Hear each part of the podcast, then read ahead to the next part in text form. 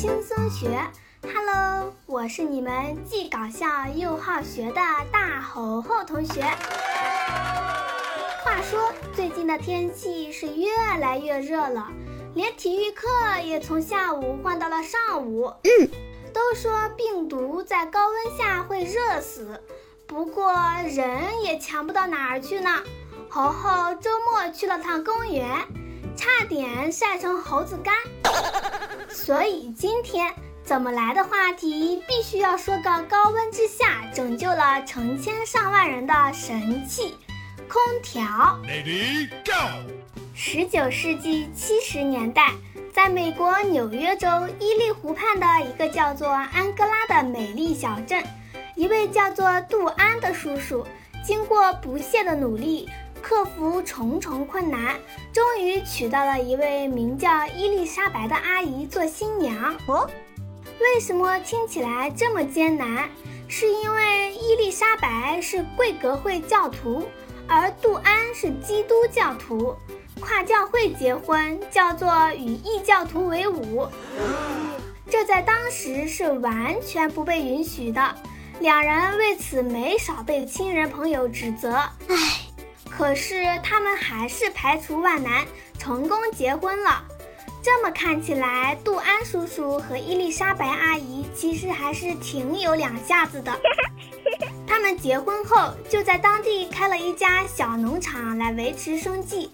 没想到伊丽莎白阿姨却像一个学理科的叔叔一样，是个机械达人哦，钟表、缝纫机等等各种器械，样样都会修。按现在的说法，就是女汉子级别的。六年，他们的儿子威利斯·开利出生了。都说儿子最像妈，小威利斯确确实实的继承了妈妈的基因，特别喜欢捣鼓机械，尤其喜欢把东西拆了装，装了拆。哦，虽然不大爱说话，但他一天到晚手不闲着。弄坏的东西和修好的一样多。有一天，九岁的威利斯从学校回来，一脸心事重重的样子。伊丽莎白仔细询问，才知道原来他是因为无法理解分数的数学概念而闷闷不乐。唉，伊丽莎白灵机一动，从地下室拿来一筐苹果。让威利斯将它们分别切成两半、四半、八半。于是当天全家吃了一筐苹果。小威利斯也完全掌握了分数。打从那天起，威利斯对数学的热爱变得一发不可收拾。他常常在院子里全神贯注地摆弄几何模型，完全不在意周围的情况。为此还常常闹笑话。不过很不幸的是，威利斯十一岁那年，他的母亲兼人生导师伊丽莎白就离开了人世。眼泪的威利斯在心中暗暗立誓，要刻苦努力学习，将来要成为一名伟大的工程师，回报母亲对自己的养育和教导之恩。嗯。凭借着优异的学习成绩，学霸威利斯的升学之路畅通无阻。一边帮其他同学补习功课，一边顺手领取了洲际奖学金，进入康奈尔大学学习机械工程学。大学期间，继承了父亲广泛爱好的他，继续在同龄人中闪闪发光。不仅游泳、溜冰和拳击等运动玩得六六六。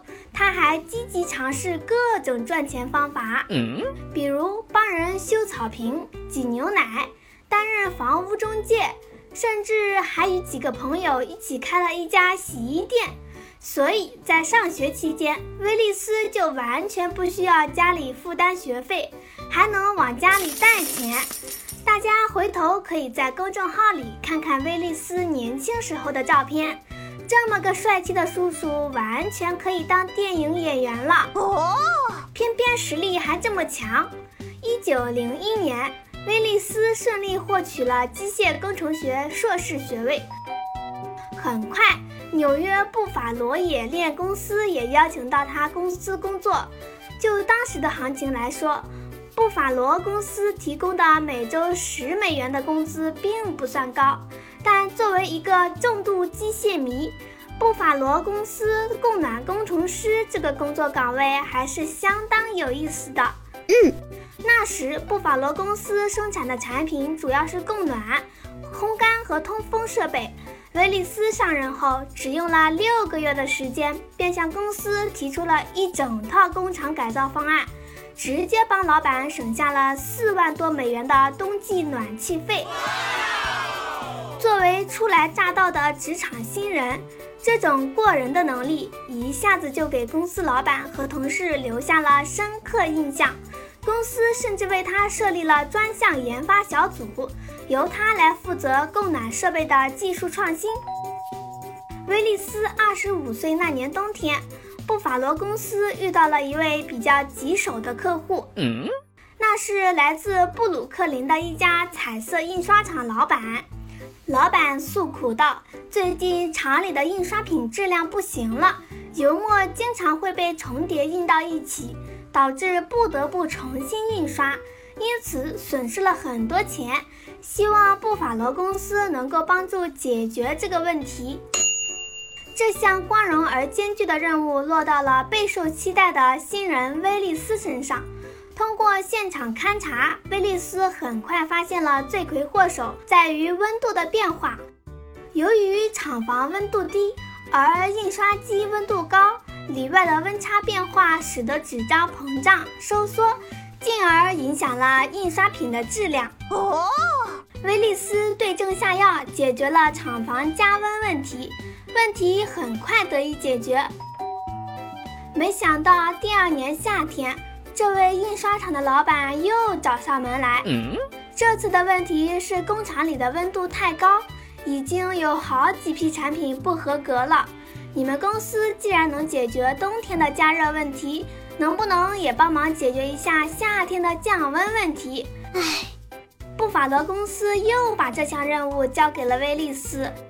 也许是天生注定要研究温度控制。接受这项任务后，威利斯又开始不分日夜地对机器的设计进行详细的构思和不断的改良。很快，他拿着设计好的冰箱，兴冲冲地跑进了印刷厂。亲自向印刷厂老板演示他的运动方法，没想到这次老板看完后却皱起了眉头。嗯，原来印刷厂的环境除了对温度有要求，对湿度也有要求。冰箱造出的冰块在厂房融化后，虽然温度下降了，但是厂房的湿度却大大增加了。要知道，纸张是最怕水汽的了。如何在降温的同时控制湿度？这个大难题终于还是难住了聪明的威利斯，以至于思考了大半年都没有能找到好办法。唉，有句话说得好，成功总是属于那些有准备的人。哦，在一个滴水成冰的夜晚，茫茫雾气笼罩着匹兹堡火车站。威利斯心中惦记着尚未解决的问题，焦虑不安的脚步在火车月台上走来走去。忽然，一下汽笛声响起，呼啸的火车缓缓进站。那一刹那，车头降温时喷出的浓浓水汽，瞬间给了威利斯一个大灵感。所谓的雾气，不就是液化后的水吗？如果能让空气中的水分冷凝成水珠。再把这些水珠收集到一起，那么不就得到干燥又凉爽的空气了吗？哦，回到家后，威利斯马上开始实验。基于这个原理，困扰多时的空气湿度问题果然迎刃而解。威利斯乘胜追击，根据国家气候表计算出印刷时所需的温度与湿度，为印刷厂安装了世界上第一台空气调节装置。成功将厂房内的湿度控制在了百分之五十五。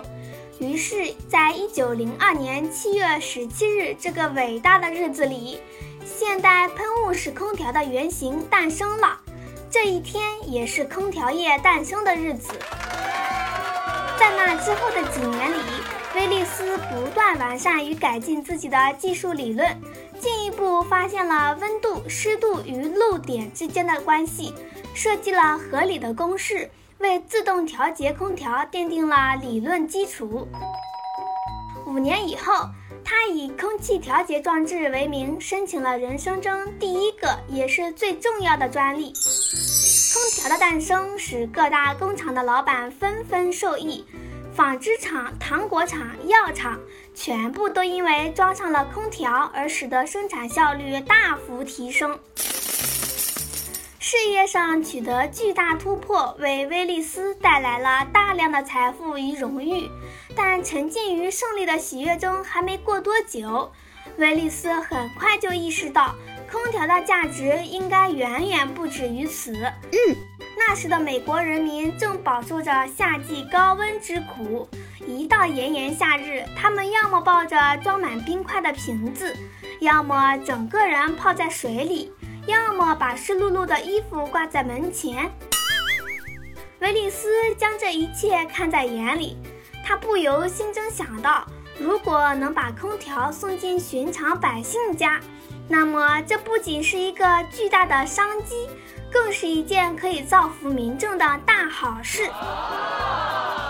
维利斯立刻将这一想法上报给了公司。可惜，由于刚发明出来的空调体积庞大，造价昂贵，公司并不认为这是个可行的商业方案。这一次，公司没有支持他的想法。可是威利斯也不想放过这个好机会，思考再三，最后威利斯向公司提出了辞职。一九一五年，威利斯与其他六位工程师一起。以三万五千美元的启动资金，成立了开利工程公司，专门研究空调技术。六年后，他们成功研发出离心式水冰机组，使得空调的体积大大缩小，并且运用了更加安全的冷却液来代替原本高毒性的氨。到了这一步，空调已经可以民用了。